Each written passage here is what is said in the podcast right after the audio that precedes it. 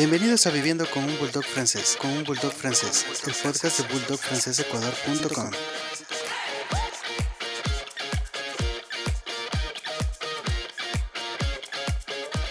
Hoy nos acompaña Andrea León. Ella es fotógrafo profesional, ama los animales y se divierte encontrando el lado más fotogénico en las mascotas. Bienvenida, Andrea.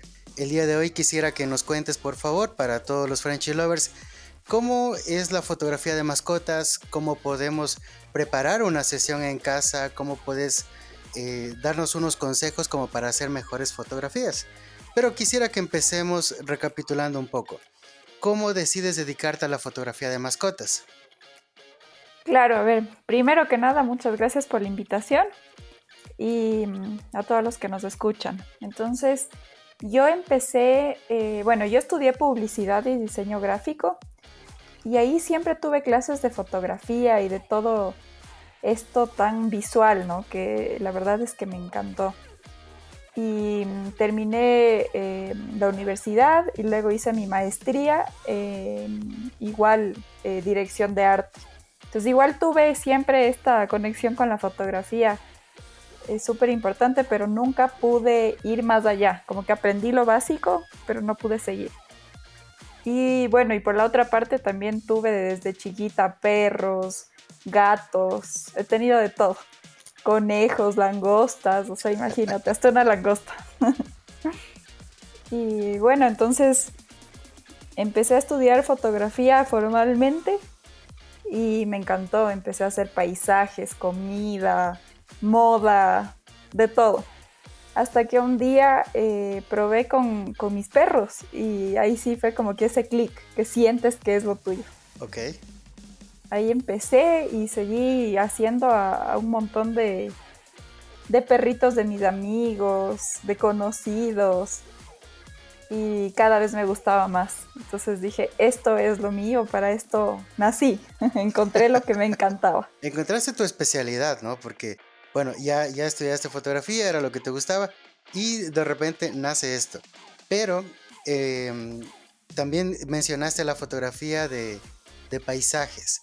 ¿Qué te gusta más? Porque bueno, entiendo que descubriste tu vocación, eh, o sea, o, tu especialidad en las mascotas, pero antes de eso, ¿tú preferías la fotografía de, de paisajes o también hacías ya retrato de personas? Me encantaba la de paisajes, de hecho me fui a un viaje fotográfico donde hicimos un montón de fotos de paisaje y me enamoré de eso. Y bueno, personas, más o menos, eh, tuve experiencia, digamos, en, las clases, en las prácticas, pero, mm, y bueno, y de ahí igual una que otra foto, pero no es que me apasionaba. También hice fotos de comida que me gustó bastante, pero sí, o sea, y, lo que me encanta es combinar las fotos de perros eh, con un paisaje bonito. Eso como que es perfecto, la, combinación perfecta. Qué interesante, André. Eh, ¿Qué tiempo llevas haciendo ya fotografías? Voy un año y medio, más o menos. Ok, ya dedicada a mascotas como tal. Sí, exacto. Ah, qué bueno, qué bueno. Y bueno, a ver, como tú sabes, este podcast es eh, de Bulldog francés. Cuéntanos, ¿has fotografiado, te han pedido que hagas fotografías de un Bulldog francés? Sí, hice justo a los perritos de Edu Rivera tiene él dos bulldog francés preciosos, Milo y Lila. Entonces les tomé fotos a ellos y la verdad es que me enamoré de, estos perritos, son hermosos. Wow. Entiendo que, que, pues hay razas que deben ser un poco más interactivas, no, no interactivas, hiperactivas, y otras deben ser más relajadas. ¿En qué grupo clasificarías al bulldog francés? ¿Es fácil trabajar con un bulldog francés o por lo contrario es más complicado? Sabes que me fue súper bien. Eh, los dos perritos súper tranquilos, uno más que otra. La, hembra era un poco más tranquila. Pero, no, sí, súper bien. Creo que fue una de las sesiones más fáciles, digamos así, por lo que estaban más tranquilos, ¿no? Como dices, hay perritos hiperactivos y, bueno, también dentro de la misma raza no se sabe cómo van a ser. Hay veces que, claro, que tienes uno súper hiperactivo y de la misma raza no es tanto. Entonces, hay que ver también por ese lado, ¿no? Como que la personalidad de cada perrito es súper diferente.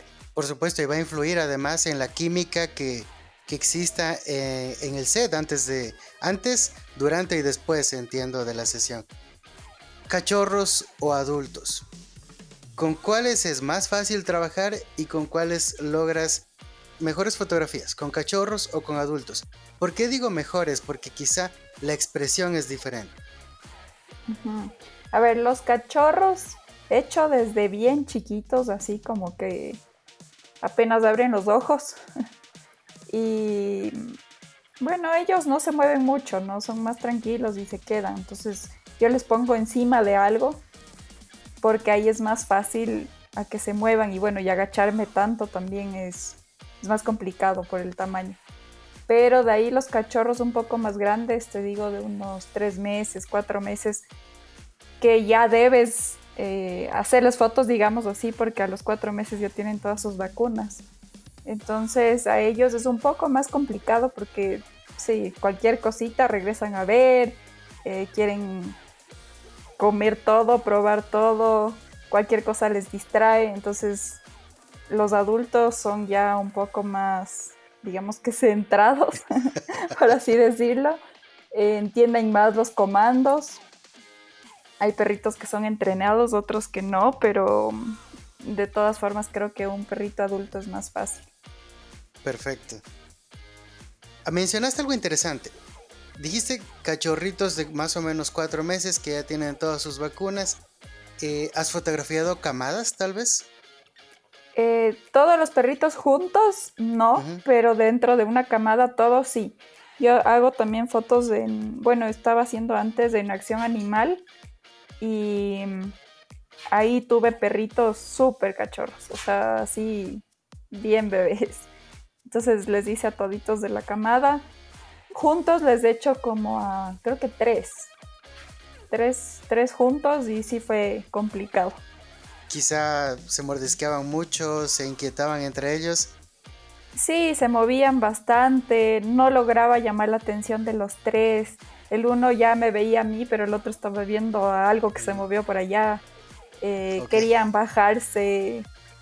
Sí, o sea, es súper complicado tener su atención por un tiempo un poco más prolongado. Por supuesto.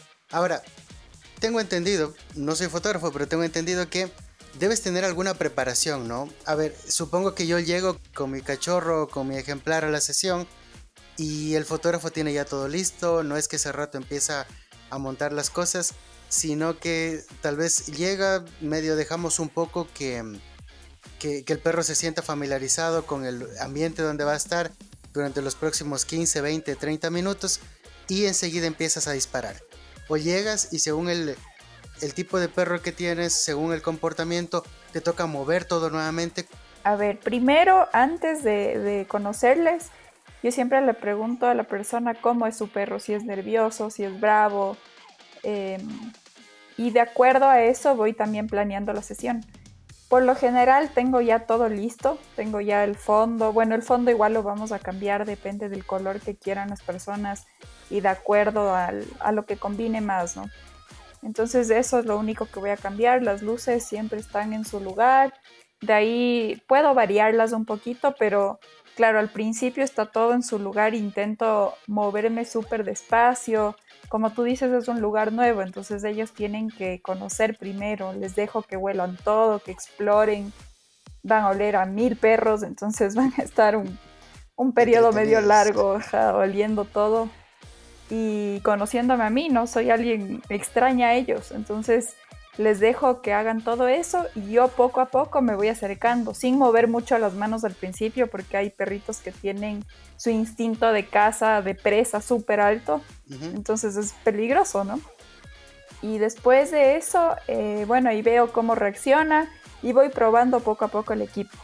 Voy poniendo las luces en, en una mm, intensidad súper bajita y la voy subiendo poco a poco. Entonces ahí veo qué hace el perro, si tiene miedo, si es que esconde su cola, veo todo el lenguaje corporal del perro y con eso me voy guiando para seguir haciendo los siguientes pasos. Entonces ya una vez que ya conoce, que veo cómo es el perro empiezo a crear un vínculo, no es que empiezo de una a tomar las fotos, sino que el vínculo es súper importante, que mm, eh, le empiezo, por ejemplo, a dar treats de lo que le guste más. Obviamente esto ya converso antes con la persona y siempre les pido que traigan un poco de lo que más les guste. Igual yo tengo un montón de cosas, por eso aman el estudio. y mm, ya les voy dando así poquito a poquito, me van conociendo. Eh, y de ahí también utilizo mucho esto de la cámara. El rato que yo voy a disparar, como un clicker más o menos, ¿no? Entonces disparo y premio, disparo y premio. Entonces ah, ellos van a saber que cada que yo disparo van a recibir su premio. Entonces les va a gustar. Entonces la idea es que ellos disfruten, no les voy a corregir en nada. Si es que hacen algo que yo no quiero, simplemente no les hago caso y ya, pero no les digo que no ni nada. Fantástico. Un perro debe prepararse antes, me refiero a la perspectiva del dueño. El dueño debe estar preparado o preparar a su mascota antes de la sesión durante la sesión también? ¿O es el proceso que nos acabas de comentar de que llegan, los dejas explorar el estudio y más bien tú te vas acoplando y vas desarrollando en función de cómo se comporta el ejemplar también? Sí, al principio sí les digo que vengan, por ejemplo, que no les den mucha comida, que les den poquito, que simplemente le movamos su, hora de comida normal un poco más tarde para que coman en la sesión, para que ahí, sí el, el, treat sea lo más delicioso del mundo.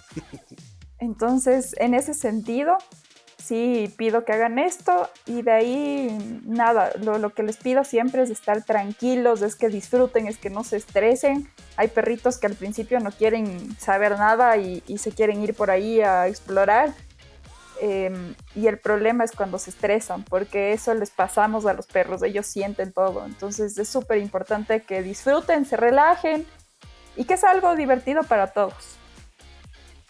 Perfecto. ¿Y te han hecho alguna travesurilla por ahí en el estudio? Uh, miles. por ejemplo, en las sesiones navideñas me han botado el árbol, se han hecho pipí en el árbol. Em, ¿Qué más? Eso, de ahí también, eh, bueno, en las luces, todo lo que huele a perro siempre van y, alzan su pata por ahí, siempre. Aparte de eso, ¿qué más? Estoy yo tomando la foto, por ejemplo, y vienen y se acuestan encima mío. Como yo estoy acostada en el piso, vienen y se me acuestan. Em, esas cosas. Y bueno, de ahí tuve también un accidente antes de, cuando recién empecé no tenía mucha idea del lenguaje corporal, de todo esto, ¿no? Entonces pensé que era así nomás de acercarse a un perro, porque yo por lo general soy así, no veo un perro en la calle y yo me lanzo a abrazarle, a besarle, a todo, ¿no? Pero ahí aprendí que, que no, o sea, que ellos también tienen su espacio, necesitan respeto y empiezas a, a leer un poquito su lenguaje corporal. Entonces el perro me estaba avisando un montón de veces como que no me gusta esto, no me gusta la luz. Hasta que de repente se me acercó y me mordió. Wow.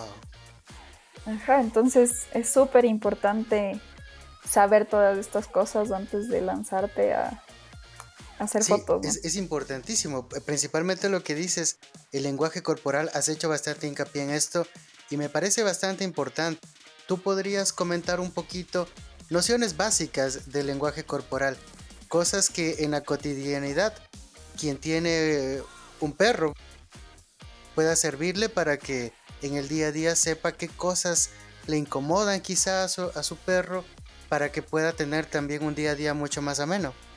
Claro que sí, creo que es súper importante para todos los que tenemos un perrito conocer de estas cosas. Y mm, bueno, a ver, por ejemplo, cuando tienen miedo, bajan las orejas, esconden su cola, eh, igual como que su cuerpo está, se, le, nota que está súper estresado, ¿no? Em, de ahí que muevan la cola súper rápido no es necesariamente una señal de felicidad, sino también de ansiedad. Entonces cuando conozcan a otro perro tenemos que estar súper atentos de estos signos porque puede ya provocar una pelea eh, cuando ven fijamente a otro perro le están enfocando, entonces eh, ahí también le están diciendo como que quieres pelear, más o menos, entonces tenemos que tener en cuenta esto.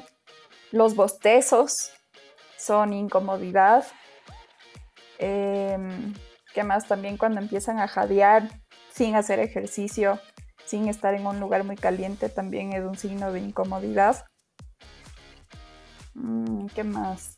Bueno, y cuando están tranquilos, está la cola ni muy alta ni muy baja, está eh, bien. Cuando están, por ejemplo, sumisos, es que ya se acuestan boca arriba, con las patitas para arriba y, están como que mostrando su, barriga y todos sus, em, sus órganos, digamos así. Entonces están diciendo, ok, soy todo tuyo y no voy a hacer nada. Están cómodos, en otras palabras, ¿verdad? Sí, pero es más como, como que me rindo, digamos, como que sumisos. Ok. De ahí, ¿qué más? Entre perritos, cuando uno le lame los belfos o los labios al otro, quiere decir que le está respetando y pidiendo como que me aceptas para jugar. La veña del juego igual, que ponen las patitas para abajo. Ya.